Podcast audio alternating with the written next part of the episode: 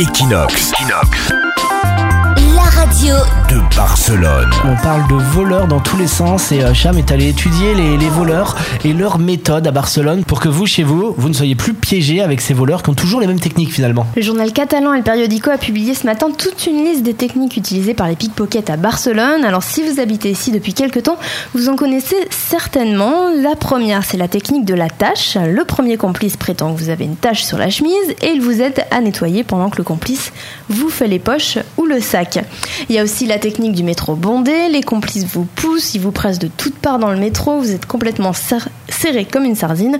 Et l'un d'entre eux bah, vole dans votre sac sans que vous ne puissiez le sentir puisque vous êtes très serré de toute façon. Et ils ont la main cachée sous des vestes des fois même. Et tu vois pas leur Ouais. main et t'as la main hup, dans ton sac. On est tous serrés et on s'en aperçoit pas.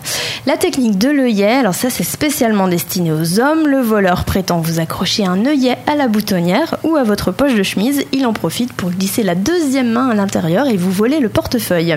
Il y a aussi la technique Ronaldinho. Alors ça c'est spécialement destiné aux touristes. Un homme ou un groupe d'hommes joue au ballon. Ils arrivent pour jouer avec vous. Il vous faut quelques passes et hop, ils en profitent pour vous faire les poches. Mais des fois le ballon est invisible même. C'est des mecs qui font semblant de jouer dans un foot, ils ont pas de ballon, toi tu les regardes comme des imbéciles et là hop ils essaient de te voler un truc. Exactement, il se colle en fait. La technique du détournement d'attention, alors ça c'est quand on est assis sur un banc dans un café ou dans un restaurant, le complice se place derrière vous, il vous touche, il attire votre attention pour que vous vous retourniez et pendant ce temps-là, l'autre complice passe par devant, il vous vole le sac juste posé à côté de vous. Il y a aussi les prostituées, alors particulièrement présentes sur la Rambla, les prostituées se collent aux hommes qui passent, prétendant faire des caresses pour vendre leurs services, mais en fait elles leur font les poches C'est aussi des fausses prostituées en fait. Voilà, c'est des C'est pas des, voleuses. mais les, les- les prostituées qu'on voit sur la Rambla, c'est pas des vraies prostituées. Bah, il y a de tout. Il y a les deux hein. en fait. Il y a Voilà. les- Mais les vraies prostituées, elles volent aussi ou pas? Je, je pense qu'il y en a qui font les deux. hein. Multitask.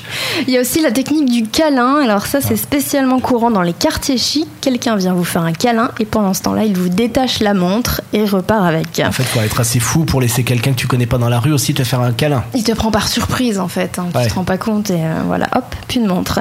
Et puis la technique du sondage ou de la pétition, donc ça c'est assez connu dans le monde entier. Un groupe vous propose de répondre à un sondage ou de donner une petite contribution pour les pauvres, tandis que l'un d'entre eux introduit sa main dans le sac.